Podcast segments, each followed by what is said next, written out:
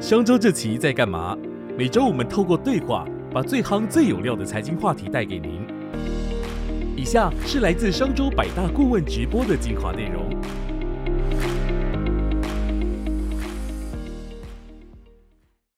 欢迎大家来到商周百大顾问直播，我是商周单小易，马上介绍今天重量级的百大顾问哈。今天百大顾问是基金教母肖碧燕，那他有超过三十年的投资经验，从未亏损出场。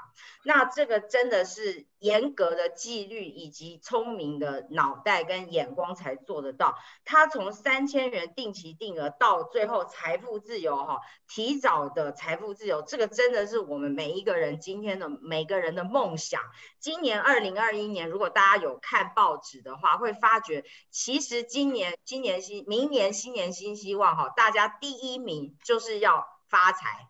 所以今天呢，我们的百大顾问就是要告诉我们，明年的投资大战略，你要怎么样布局三军来对抗哈这个我们大家可以期待的这个大通膨时代。所以我接下来就把宝贵的时间哈留给我们肖老师。是大家午安，非常开心参与这的一个节目哦。最近这些日子，大家应该可以看到美股就是涨涨跌跌。比如说，我们昨天看到美股是大跌，可今天早上起来看到美股的期指又是涨的，所以今天台股到目前为止是涨了一百多点哦。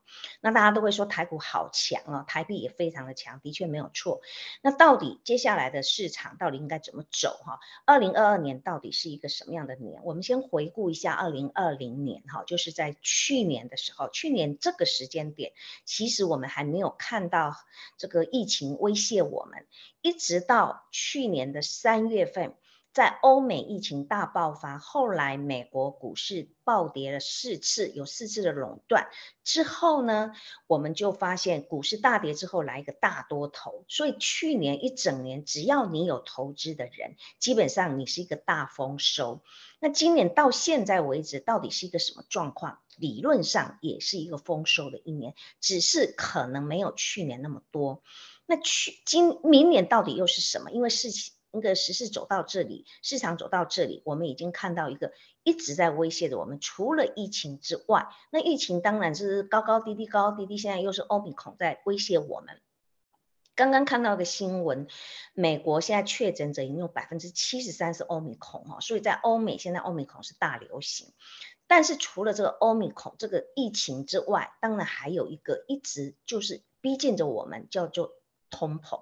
所以一开始我们看到主持人已经跟大家讲，在这个大通膨的时代，我们应该怎么办？那这一次的通膨又跟零八年的通膨有些许的不同哈。所以我们今天其实就要 focus 在所谓的通膨 CPI、PPI 这个上面。那不管怎么样，我们先来看一下哈，目前从今年年中以后，就是说中间的中年中以后呢，其实通膨就已经一直在威胁着大家。那那时候联准会的主席，其实他们都一直认为这个通膨是一个短期的现象，到明年的上半年就应该会得到一个比较好的舒缓。那后来又改成明年的下半年，到目前为止，其实。大家可以看到，最近这个联准会开会出来之后的会后报告里面的鲍尔已经把短期这件事情拿掉了，甚至于也已经决定这个 Q E 的退场时间要比预期之间还要再早一点。也就是说，本来预期明年的七月才会完全的退场，现在已经提前在明年的三月好就要完全的退场了。所以这就告诉他们已经开始承认，其实美国的通膨已经不是所谓的短期，而且它的时间是。比预期中还要早，那这件事情当然在市场上已经发酵了。那发酵到底会不会再造造成很大的一个冲击？我想，只要发酵过，只要不是第一次，而是第二次、第三次之后，美国股市的反应就会比较。趋向于比较自然一点，也就是说，它不会再像第一次我们看到那种情况，那种暴跌的情况暴跌的那么多哈。所以这是目前我们看到市场上，也就是联准会的一个方向。甚至于在鹰派的人，他们都认为明年四月份美国就要开始升息了。那么会升几次呢？他们就明年可能会升三次，后年再升三次，然后到。大后年会升两次，所以这样的一个升息速度都比之前大家预估要来的早。那唯一只有一个原因，就是真的通膨目前是非常非常的大哈，也非常威胁的大家。但是不管通膨威不威胁，我觉得到到这里为止，我觉得有一个东西，个人认为比较呃怎么说呢，还有有一点点安慰的地方，说还好这一次的通膨，虽然我眼看着那个。石油可能也要飙上来了，要飙到破一百、一百一、一百二这样上去。如果真的是这样，那通膨真的很恐怖。但是因为一个欧米孔来了，把石油打下来，所以现在不是说通膨不严重，而是通膨可以稍稍的有一点点的缓。喘息之地不会再这样子噼噼啪啪一直往上走哈，我想这个是目前我们所看到的情况。但是不管怎么样，从去年疫情的大爆发一直到现在，其实你看到了几个现象。那这个现象大家要记住，这个攸关于未来你的投资方向。我们发现。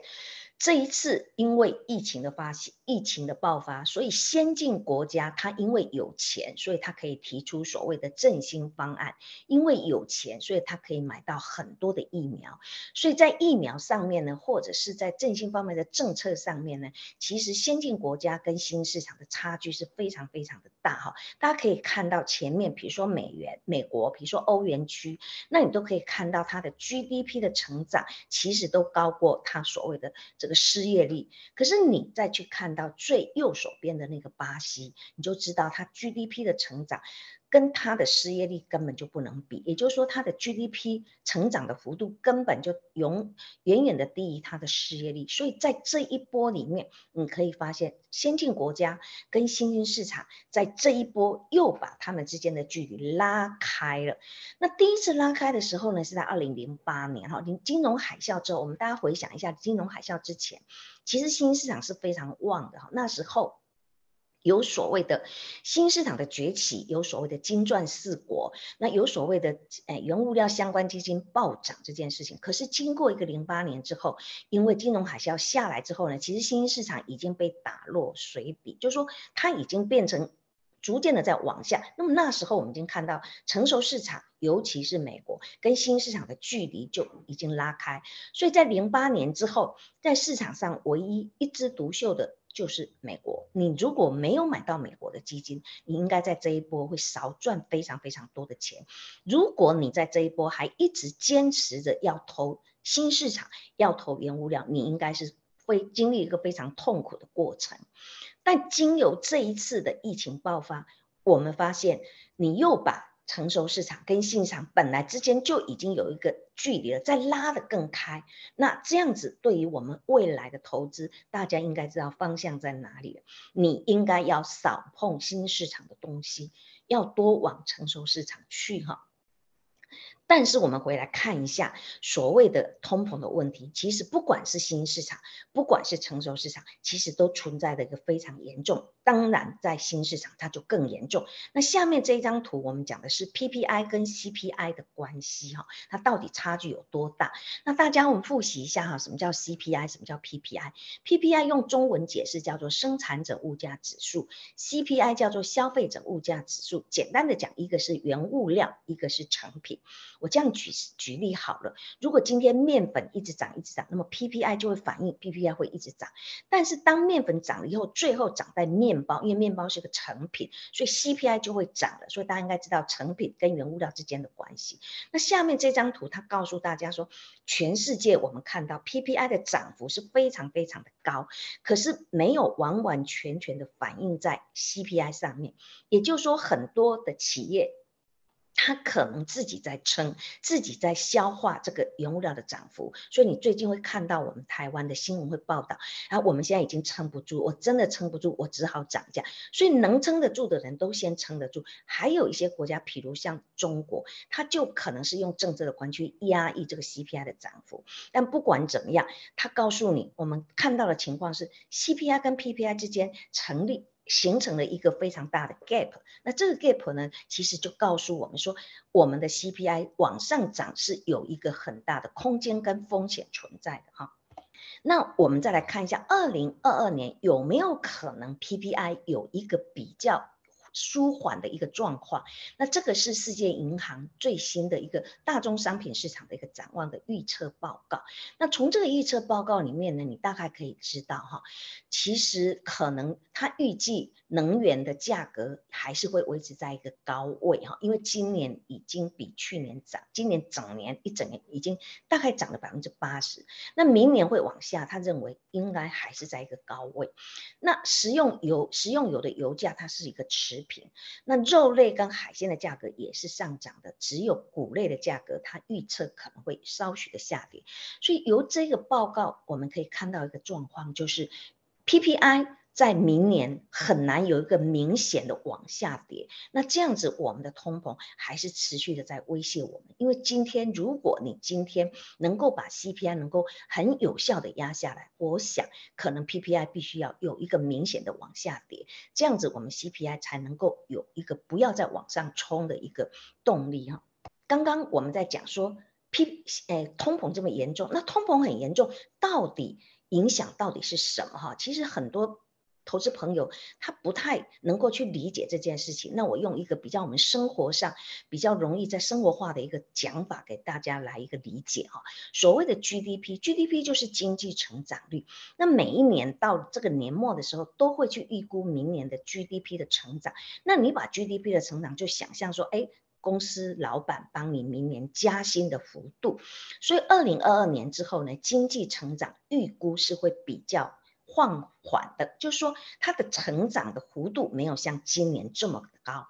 那今年为什么会这么的高？是因为去年有一个非常低的低起，大家不要忘记，去年是一个疫情大爆发，各个极大的经济体，应该说基本上所有的经济体，基本上它去年的经济成长率都呈现一个负的。所以今年只要有一点点的成长，你会发现那个数字非常的好看。所以在二零二一年，基本上我们看到，不管是美国，不管是欧元区，甚至于台湾，我们看到我们的经济成长率都会出现一个五趴六趴，这是我们以前很少看到的。但是明年还有办法五趴六趴吗？因为基期第一个已经变高了，所以明年的经济成长率已经没有办法再像今年的增长率这么漂亮的数字，所以他们预估明年的。全整个全球的一个经济成长率大概预估会放缓到三点三点三三点三帕左右，那这个当然是一个预估的数字。那不管怎么样哈，我们刚刚已经告诉大家说，经济成长率你就想成是好像老板给你的加薪，好，假设加了三点三帕，可是万一我们的通膨的涨幅超过三点三帕，也就是说你就算加了薪水，你还不足以去抵抗。这个物价的涨幅，那么你所可所可以用的，所就可以去应用的所得，所支配的所得还是往下降的。那当你的可支配所得是往下降的时候，当然你的消费力就会往下降。那当消费力往下降的时候，最终就会影响经济的成长，有可能让我们的经济就从正的成长。最后就会变成负的成长，其实这就是通膨带给我们的威胁哈，所以我们在这边可以去预估一下，也可以去看一下各个，尤其是 IMF，它怎么去预估明年的 GDP。比如说，他去他认为明年全球的 GDP 成长是四点九帕，比如说他认为明年美国的 GDP 成长是五点二，比如说他认为欧洲是。四点三，那么中国明年的 GDP 呢？他认为是五点六，所以大家都已经知道了，大概很多大的研究机构对于明年 GDP 的预估量都出来一个四点九，比如说美国五点二，比如说中国是五点六。那么如果美国明年的 CPI 超过五点二，那不就是回到我刚刚所讲的状况了吗？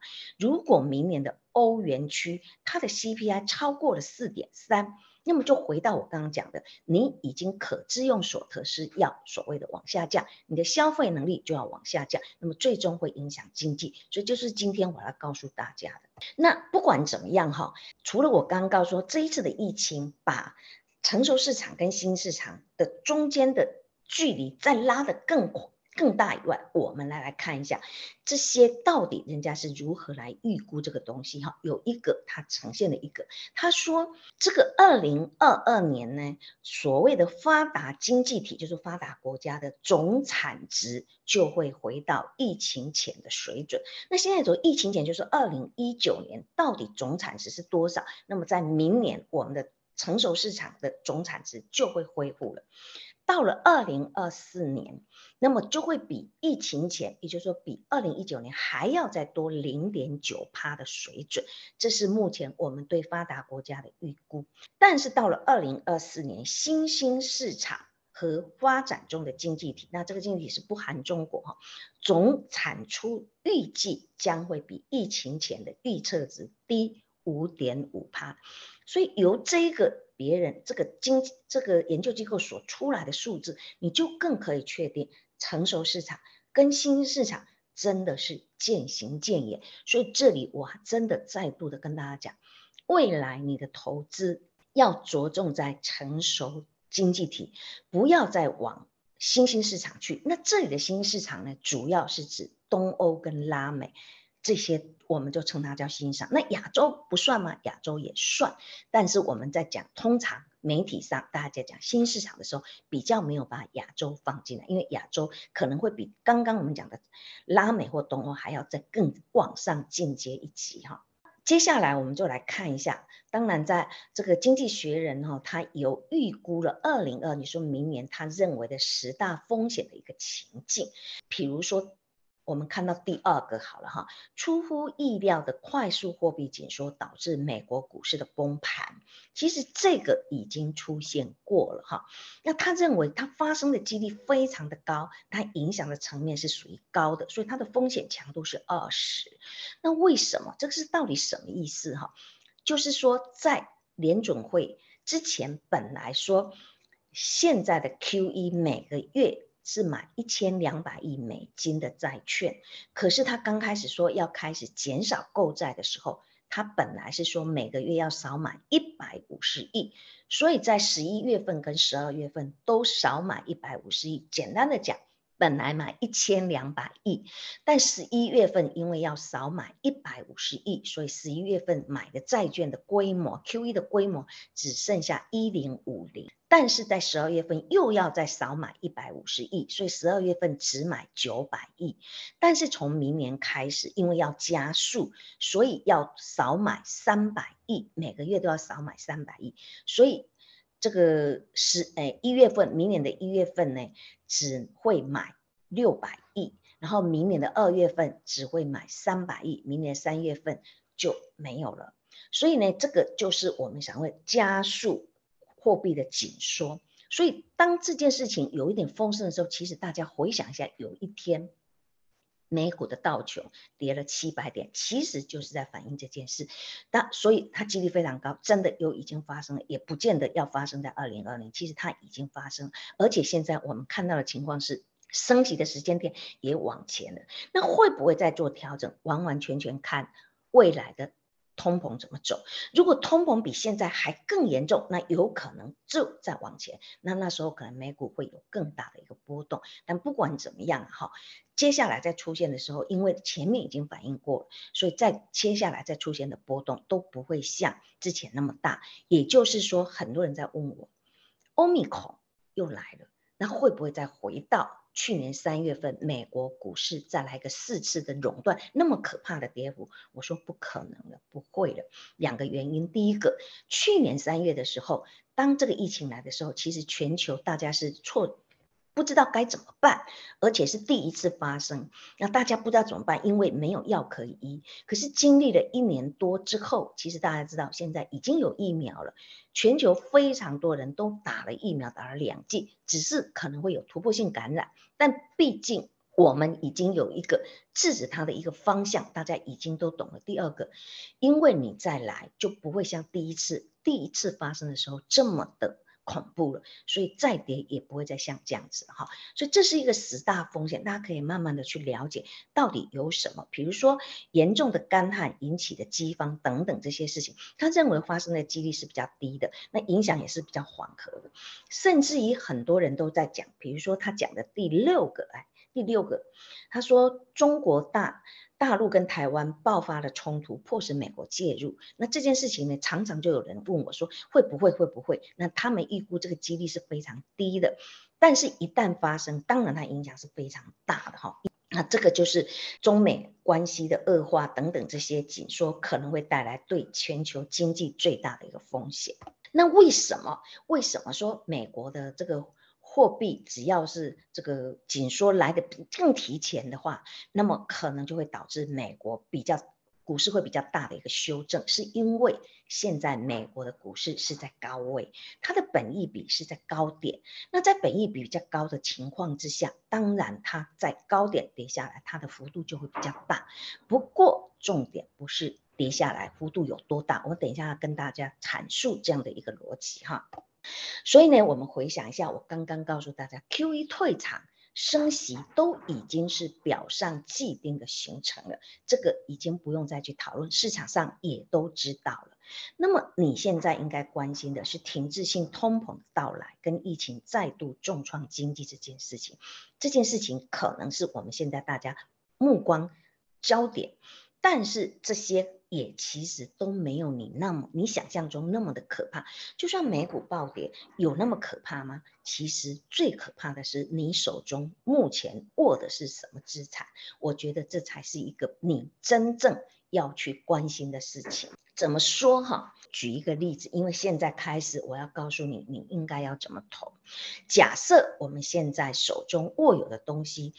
你只要发生所谓的通膨大爆发，所谓的美股暴跌，我相信全球各个股市也都会跟着暴跌。不可能美国暴跌，我们台股暴涨，哈，我想不太可能。所以大家都会跟着跌，因为美国是一个全球最大的经济体，它是个火车头，它是有一个领钱的一个一个角色存在。但是重点是它跌下来的。跌下来，大家都跌下来。你去回想一下，零八年大家都跌下来，两千年大家都跌下来。那么，到底大家在那边躺多久？有些人会躺很久，有些人会躺不太久，他就站起来了，他就往上走了。所以，你今天拿到的东西，你今天手中所握有的东西，如果从高点跌下来，要躺很久，你就要特别的小心。如果从高点跌下来，不会躺很久。你就不用那么的担心。当然，有人会认为说，那我先卖了，等到跌下来我再买。我告诉你，如果大家都这么厉害，没有穷人，不要忘记了，不要每一次都去想这种不太可能，自己也不太可能去做到，或者甚至要去问人家。其实没有一个人可以知道哪一天叫做最低点，哪一天叫做最高点。哈，我想你投资一定要有一个正确的概念。哈。那这里，因为大家都知道我是讲定时定额，我的投资是以定时定额为主，单笔为辅的一个投资人，所以我在这边先跟大家讲，我把定时定额投资的基金分成一军、二军跟三军，哈，我把它分为，我把它分军一二三军。那一二三军是怎么分的？我说，如果你每一个都从高点扣起，譬如说，人家问我台股现在都。这么高了，我还能做台股吗？我还能买定时定额吗？那我就告诉你，台股是在高点，美国是在高点，有可能会暴跌，就像我刚刚讲，有可能。但是如果你现在开始做它定时定额，它跌下来，它会再上去，然后你会等多久？我们在这里一军的前面，美股、台股前面写个一到一点五年，意思是说你到你。等了一到一点五年，它就会翻正了。这样子你不能接受吗？定时定额，如果我扣了一年之后才开始赚钱，不是挺好的吗？好，这个就是告诉你，那全球科技好可能要一到三年，因为它可能是一个科技型基金，它是一个行业型基金，它是一个类股型基金，所以它时间会稍微久一点。所以我把等待的时间越短的，我把它归为一军，意思告诉你说，一军的任何一款基金，你不管你什么时候买，我们就想一个最最背的情况，你在最高点买起，你可能等的时间是最短的，你不用太担心。但是万一你买的是三军，比如说你去买了一个能源基金，那偏偏能源基金又在最高点，你开始去它做定时定额，不好意思，它跌下来，你要等的时间可能要超过五年到十年的之间。那这样子你要买吗？我想这些都是所谓的。大家选择的问题，所以我把它分均的意思就是这样。那大家可以从这里面自己去挑，你可以接受等多久，你就定时定额买多。既然可以接受它，记住，那就不要再挑黄道吉日，随时都开始。纵使我买了两次暴跌了，那也不过就买两次嘛。那接下来你都是低点了，很好啊。所以一军的基金有哪三款基金？一个是美国的基金，一个是台股的基金，还有一个一类叫做全球科技型基金，或者那一类叫做美国科技型基金都可以。因为全球科技型基金或者美国科技型，其实它是同一类。那我在这边要特别特别的提醒大家，如果你今天一军的三款基金你都买了，你有买美股，你有买台股，你有买全。全球科技型基金的话，那么记住你的那一个美国基金，尽量去挑科技类股的持股不要超过五十趴的，因为如果你的美国基金你又去挑它的科技类股占比很高的，那么你会跟那一只全球科技型基金非常的类似，所以你就变成你没有去买到美国的除了科技以外的。类股你就买的非常的少，我只是教大家分类分清楚而已哈。那二军三军就如同我这边所提出来，那大家依据自己可以接受的一个长度去挑一个你认为定时定额最好、最想要买的基金。很多人，那这时候有人就说，那我可不可以配点二军？当然可以啊。可是我问大家，如果你在配置的过程中，你会把一军的比重配的最高，还是把三军的比重配的最高？我想这个答案大家应该都很清楚。那它的操作模式，我在这边也给大家做一个总整理哈。既然买了它，另外一个就是大家可能就是要想，那我停利点应该定多少？那么我给大家几个方向。第一个，一军的基金，只要你买的是一军的基金，你的停利点可以设小微笑。大微笑或者仰天长啸，因为我喜我自己把停力点设成这三个，那小微笑就是十五到二十趴，大微笑就四十到五十趴，仰天长啸就是一百趴。那当然你也可以设你自己的哈。那到底设哪一个最好？我我告诉你，如果投资人这样问我，我通常都回答说能成功最好。你今天要设仰天长啸，你要知道你要设一百趴可以，但你必须要面临几件事情。第一个。等待的时间必须要长，你不可能我买了一个月后我就一百趴，不可能，所以我可能要等个好几年。那既然在等好几年的过程中，你就会碰到一个你定你的报酬率在那边涨涨跌跌，涨涨跌跌，然后扫来扫去，扫来去，然后暴跌又回去，然后又这些事情会不会影响你的心情？会不会影响你的自制力？如果会，请你不要把停利点设这么高。所以到底设哪一个比较好？我用一个比较俗的话讲。自己能够执行的停利点，执行又能够拿到的停利点，然后呢赎回之后一定要续扣，只要是预捐的基金就续扣，而且还可以基金养基金。基金养基金的意思说，我本来台股基金只扣五千块，我赎回以后我就有钱了，所以我下个月开始要变成扣六千块，这就叫做基金养基金，就是我可以增加扣款金额。那二军的基金呢，我。建议你的停利点就是小微笑，最多最多到大微笑。如果二军的基金要设成仰天长啸，你会非常非常的辛苦，我怕你成功的几率是非常非常的低哈。那赎回以后，当然还是续扣，但是不用基金养基金，也就是说你要把多的钱去养一金，把一金养得很大，而不是去一直养二军哈。二军不用养那么大。那么三军的基金可不可以买？可以，但停一点。就是小微笑，三军的基金主要是仰天长啸，真的会变成仰天长哭啊！那赎回以后就麻烦你暂时停扣。为什么要暂时停扣？因为我刚刚讲，三军的基金，如果你赎回，通常在相对高点，高点下来，你要等十年的空头，五到十年的空头，可能七年，可能八年的空头。你觉得如果你不停扣，你？能够等那么久吗？很少人可以等这么久哈，所以我给大家的一个操作模式就如同这里，然后接下来就是现场市场上现在也有很多人非常非常喜欢买所谓的配息的基金。那配息的基金到底可不可以买？我觉得没有一个产品不可以买，但重点要回到你，你到底有没有需要？那这个产品你有需要你再买，如果你没有需要，你买它做什么？买了它就是买错了。所以我常常讲，买配息的基金是要能够做到买在三要素，做到这三点再去买。第一个是我只是要它的息，息是我的目的，我不是要它的资本利得。第二个，买了之后你就不要在乎净值的波动。因为你是要他的息，你在乎净值的波动的人，就是你在乎他的资本利得。第三个，你一定要长期投资，那到底要多长？十年。如果这三项任何有一项你做不到，拜托你不要碰这种基金。好，第二个，那当你发现我真的做得到，我也真的需要这种基金的时候，我怎么去挑这种基金？挑选的原则就是配息满意、波动接受这样的一个原则去挑。譬如说，很多人很喜欢买这种基金的时候，就嘟嘟去买那种配息非常高的那一只，结果你配息是超满意。但是你波动，说真的，一旦到了它暴跌的时候，你是完全不能接受。你不要挑这一种，你只是配息很满意，但是你波动超不接受，不可以这样子。配息满意，波动接受必须同时存在。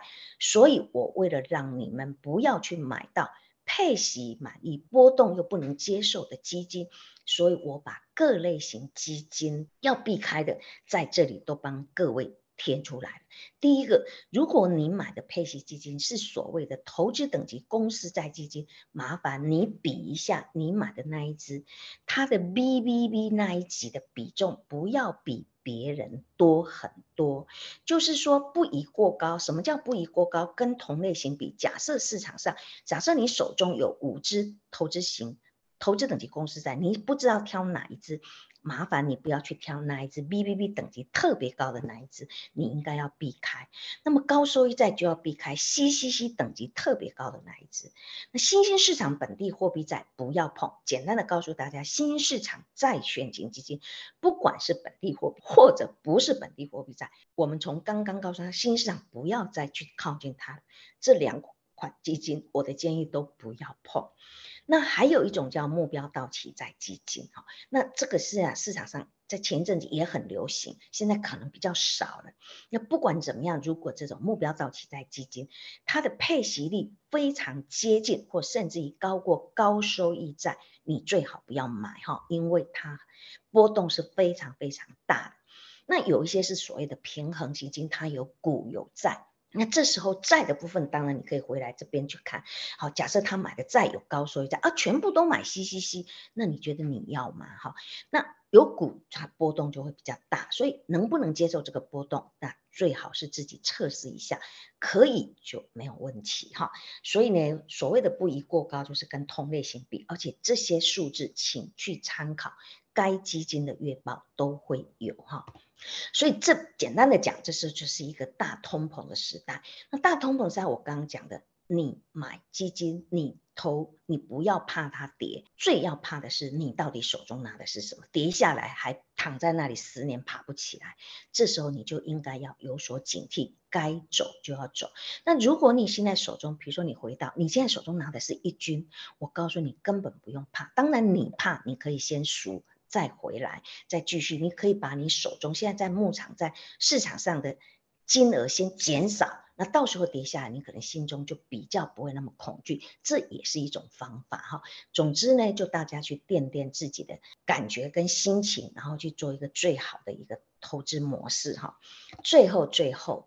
我要利用这个时候跟大家讲哈，因为坊间已经出现了非常多个冒用我的名字、盗用我的照片的那一群主，然后就就已经很多，已经很非常非常多了哈。我跟在这边跟特别跟大家讲，我没有组任何的那群组，更何在讲投资没有哈。所以只要有我的名字说我在组那群，都是诈骗，请各位千千万万不要相信，也请你各位任何来路不明的那群主千万不要加入。那今天因为时间比较有限，我在这边就先报告到这里。那接下来是不是给大家问问题？呃，我们很谢谢老师呃精彩的分享哈，也提供我们很多特别要注意的事情。呃，就像老师刚刚讲的，就我们今天是一个趋势的分享，所以不会报名牌，那老师也不会讲个股，所以请大家对于这两类的问题稍微注意一下。老师刚刚有同学提问哈，他说他已经定期定额印度基金三年了，请问有没有必要先赎回，还是要再继续定期定？额扣款，我就要问呐，二军你要不要买啊？他是不是二军？我们刚刚不把它归为二，二军你要不要买？你能不能接受？能接受就买啊。问题回来了，你到底手中有没有一军呐？如果他的手中都没有一军，那你就只买一个二军，你不觉得你的投资有点怪怪的吗？有人说我不能这样配吗？我说可以啊，但是我不会这样配。人家就会问我说我为什么不这样配？因为我不习惯赚比较少。所以我不会把二军配很多，我当然会把一军的标准比重会拉得最高。所以印度不是不可以买，要不要继续买这件事情，先回来问你自己，这样子的等待，这样的一个报酬，你可以接受吗？可以接受就买。第二个应该回来看你的投资组合，你到底有没有我讲的一军啊？嗯，没有，你是应该回去多配一点，这样子你的投资才会等的时间不用太长，还可以赚比较多钱，不好吗？第二题啊，老师，对于现在很多保险业者，他们都会推出由 AI 机器人代操的基金、股票、基金类的这种投资组合哈，然后并且会保证说五年来收益都很好。老师对这类基金的看法呢？什么叫做五年来保证收益都很好？很好的定义是多少？比定存高吗？大家都比定存高有什么了不起？所以很好的定义是什么？我现在先要问大家，什么叫很好？很好的定义是多少？所谓的用 AI 机器人来操作，它可能是一个模组，可能是一个系统，一个系，就是有一点啊，比如说看到什么现象他就买，看到什么现象就点。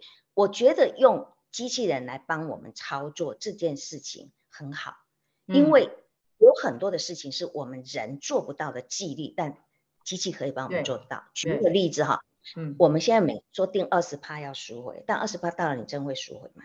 你又在那边想，哎呦，现在一直涨，一直涨，哎，你又没赎了。可是机器帮我们做了这件事情，他就二话不说帮你赎掉，因为你一点后悔的机会都没有，他就帮你执行了这个纪律。所以当有机器人帮你操作这件事情是一个很好，但是请回来，尤其保险业务员，麻烦一下销售不要乱讲，什么叫做都很好？如果你这样问我，就告多很好是多少？所以没有人会这样子跟我销售，因为他知道会被我打枪。是。好，老师，那同学继续问哈，他说，呃，反向操作基金，例如五十反一，是不是也适合定期定额操作，还是只适合短期操作？如果被锁住，要认赔处理，还是继续定期定额摊平？告诉大家，反向的跟两倍的 ETF。请你永远不要碰，更何况你还做定时定额，这种基金不能做定时定额，它只是做一个策略的操作。请问你投资需要策略吗？你是跟法人一样吗？所以那个东西，请大家不要碰。我在我的脸书上面一直有在跟大家强调，买 ETF 要注意几点。第一个，ETF 一定要知道你买的 ETF 追踪什么个股。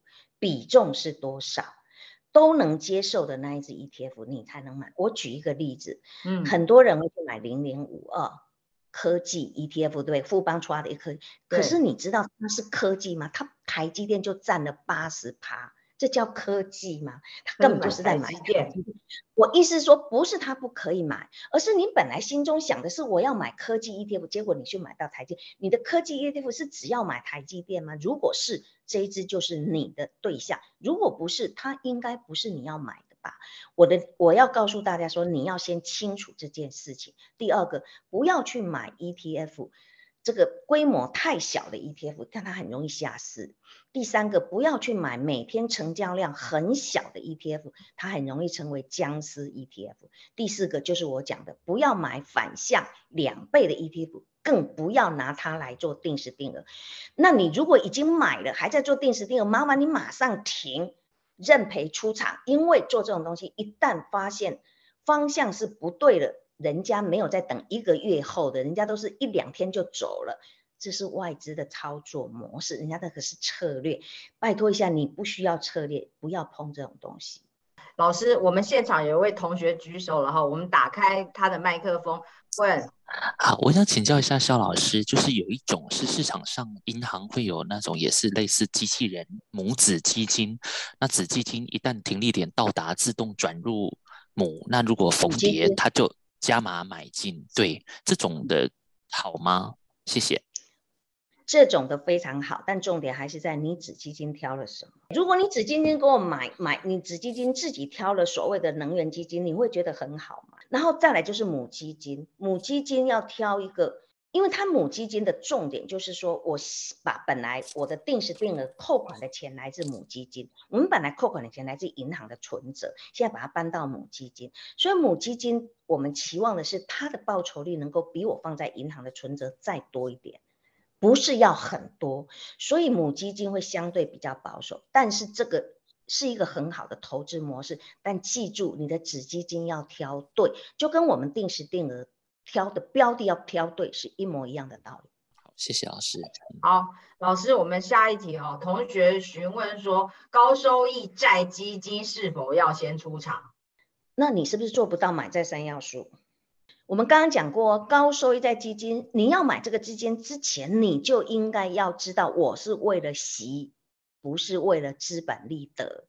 你现在是怕它跌喽，所以你在乎净值的波动，你根本做不到，你早就该走。你出来，你进来这里干什么？对吧？对，所以大家一定记住，我是要先问自己，我做得到这三点，我再来买这种基金，而不是我买了以后我再来看，我做不到了，然后我再来走，这样子很伤哎。所以请线上所有的人，如果你有买高收益债基金，你认为你受不了它跌，请你现在马上走。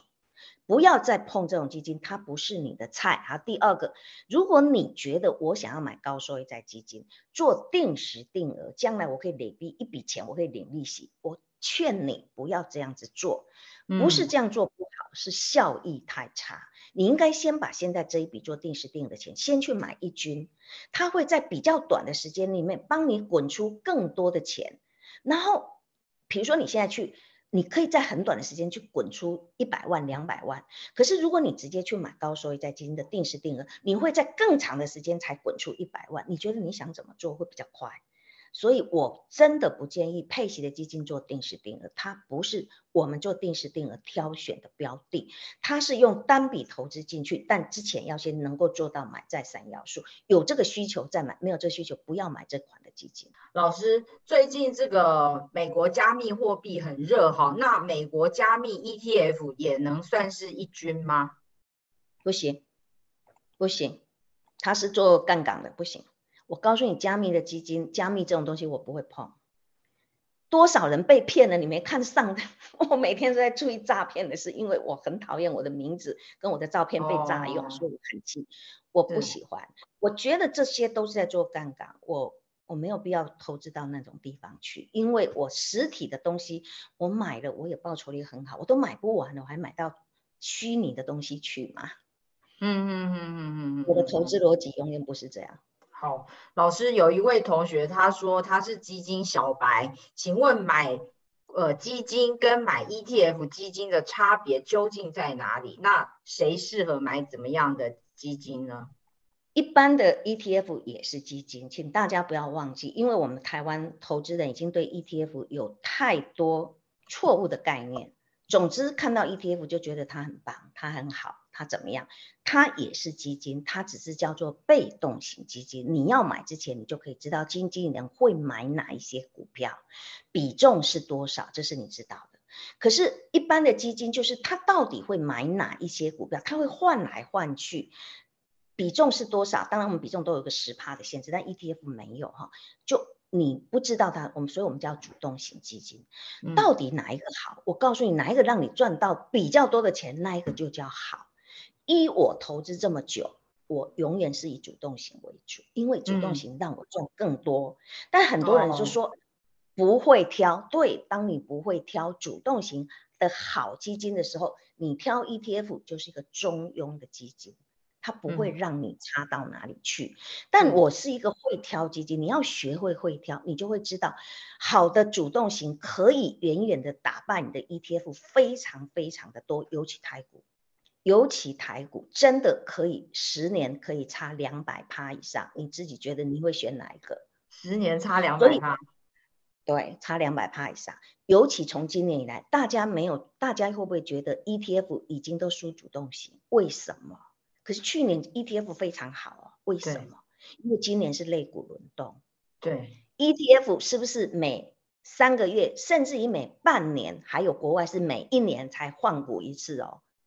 那我们主动型是可以随着肋骨轮动再换，所以我会拿到比较好的绩效。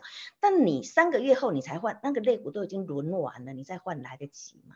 嗯嗯，这就是当这种时候，你就会发现主动型比被动型好太多。所以不要告诉我说被动型就一定比较好，没有这件事情，谁好我买谁。我只能告诉你会挑的人就挑出哪一个好，你就买哪一个；不会挑的人，你买 ETF。不会差到哪里去，但还是要回到我刚刚跟大家讲的 ETF，一定要知道你的 ETF 是追踪什么个股，比例是多少，这样子是不是你要的？不，没有好坏，就是你要的，你要你就买，你不要这样子，你就不应该买它。老师，最后一个问题哈，很多同学刚刚都陆续在问说，就是可不可以请老师再次哈，就是秀一下刚刚那个一军、二军、三军的简报，然后同时也说明一下，呃，让再简单的帮大家 review 一下这个三军的状况。呃，一军就是这一类，有三类：美股、台股跟全球科技或美国科技。二军就是有生技、有健康护理、有中国、有印度、东协、亚洲区域型、欧洲基金、日本基金。那三军就是拉美、东欧、能源、矿业、资源、黄金等等。好，但是我跟各位讲，投资一定要进步。你做了，你刚开始，比如说刚刚有个小白，一开始一定是小微笑，小白不要那么做天长效，你做不到的。但是你做久了，比如说这现场可能有很多人投资已经很多年了，你就应该要进步到仰天长啸。但仰天长啸，比如说你一军买了三只，当然不见得必须三只都仰天长啸，你可以挑一只来做，挑一只来做，这样子就会让你有进步。我举一个例子哦，我跟大家讲市场上的台股基金，我为什么特别喜欢举台股基金？因为台股基金没有汇差的问题，大家知道这几年台。很强，我们买的美元计价都被提高点汇率，所以我就举台股基金。台股基金市场上好的台股基金做十年定时定额，十年前做定时定额做到，我印象中我算到十月底，大家知道几趴吗？两百，两百，诶，三百二十趴到三百七十趴都有，厉害吧？这叫仰天长效。把你要的那一个类股的基金找出来买，长中短期都排在前二分之一的就可以了。你总不会去挑一个绩效排在后面的嘛？台股基金有这么多只，你一定要去挑在最后一名的吗？那我一定是长中短都要在前二分之一。那长期投资是三年以上，我建议大家台股基金一定要看五年以上，因为台股基金成立基本上大家都十年。很多都十年以上，所以看长一点，从长一直看看到短，不要再看三个月、一个月的绩效，没有什么好看的，最多最多看到六个月。嗯老师，最后最后最后一题哈，AI 人工智慧基金是属于哪一军？一军，一军。如果你的 AI，你的 AI 好，不要知道哈，AI 是我们下一个大家都知道非常夯的一个产业，很多人都认为我要不要？特别特别去买一个我的 AI 相关的基金，可是如果你把 AI 的基金把它找出来，看它里面的人，因为现在有 ETF，ETF 就可以知道它到底追踪哪些个股嘛，哈，因为 ETF 可以知道，你会发现它百分之七八十都是科技，所以 AI 根本就是科技呀，所以我不认为很多人说我是不是现在要赶快把我的科技型基金停掉，我去买一个 AI，我说不用，你的科技叫做百搭款。AI 叫做流行款，你要有百搭款，你什么都有，你怕什么？你的经纪人现在就会把他的持股往 AI 上面去重压，理论上是这样。所以，如果你今天买的是一只全球科技型基金，其实你就拥有全球 AI 基金。如果你买的是台股的科技型基金，你就拥有台股的 AI，那都是我们一军。全部都是我们一军啊！好，今天非常谢谢老师哈，这么充分，然后这么精彩的分享，然后最重要是他告诉我们明年非常明确的一二三军的方向。但是最重要的，老师一直提醒，投资最重要的还是在你自己，你自己手上的布局有没有布局到一二三军呢？还是你现在手上握的是一堆扶不起的阿斗？那如果是这样的时候，你就该处理了。第二个是你真的要考虑你自己。到底能承受的状况是怎么样？你的风险承受度怎么样？不会影响你的心情波动？赚钱是件高高兴兴的事吗？谢谢老师今天跟我们好这么精彩的分享，谢谢谢谢谢谢老师，谢谢，拜拜。